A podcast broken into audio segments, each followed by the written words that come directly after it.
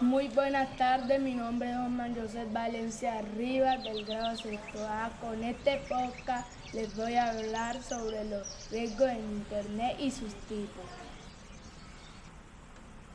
Riesgo en Internet. Las oportunidades que nos brinda Internet para facilitar muchas de las actividades humanas y contribuir al desarrollo personal de los usuarios son indiscutibles, pero también conllevan riesgos. En el caso de los niños y adolescentes, la falta de una adecuada atención por parte de los adultos les deja aún más vida libre para hacer sin control a Internet. Si el ordenador o la tablet no dispone de filtros que limiten el acceso a, las páginas inadecuadas de forma accidental buscando nuevos amigos y estímulos, se irán encontrando allí con toda clase de contenido, servicios y personas, no siempre fiables ni convenientes para todas las edades. Y lo que empieza con curiosidad puede acabar en una abducción ya que los niños y adolescentes son fácilmente seducibles.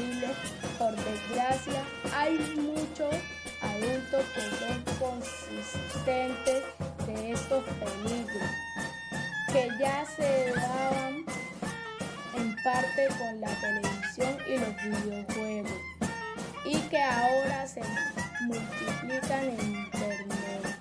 Cada vez más omnipresente y accesible a todas en las escuelas y cibercafés, smartphones. El spam es el famoso correo basura, son aquellos mensajes que no fueron solicitados por el usuario y que llegan a la bandeja de entrada. Normalmente este tipo de correos contiene propaganda muchas veces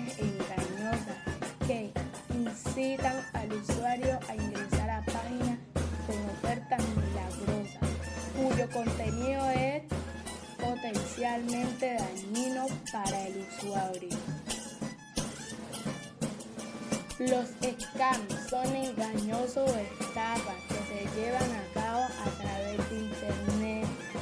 Se realizan de diversas formas, como por ejemplo a través de correos no solicitados, así como también a través de técnicas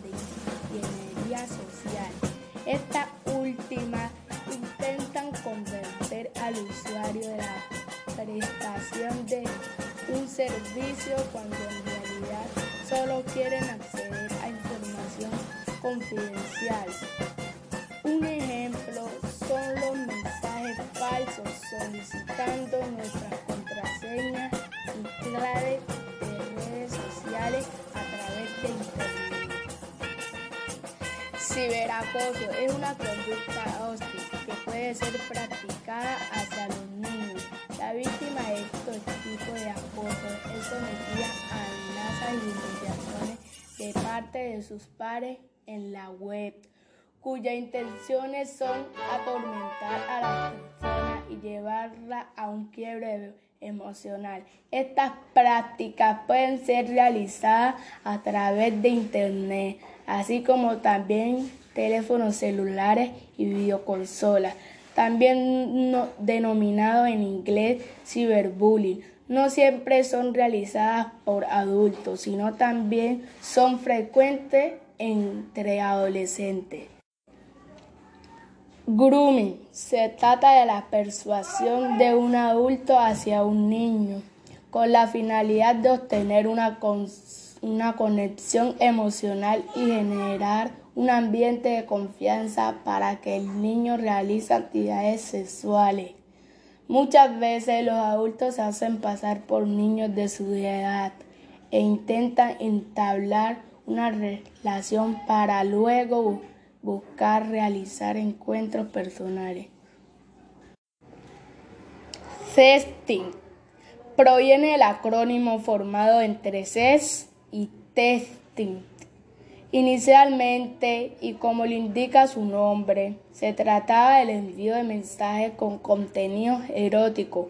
Posteriormente, dado al avance tecnológico, esta, esta modalidad evolucionó hacia el intercambio de imágenes y videos, convirtiéndose en una práctica habitual entre eh, adolescentes y niños. Robo de información. Toda la información que viaja por la web sin las medidas de precaución necesarias corre el riesgo de ser interceptada por un tercero. De igual modo, existen también ataques con esta finalidad. La información buscada normalmente apunta a los datos personales. Un paso falso ante este tipo de incidentes puede exponer al menor de edad a la pérdida de dinero familiar o al robo de identidad.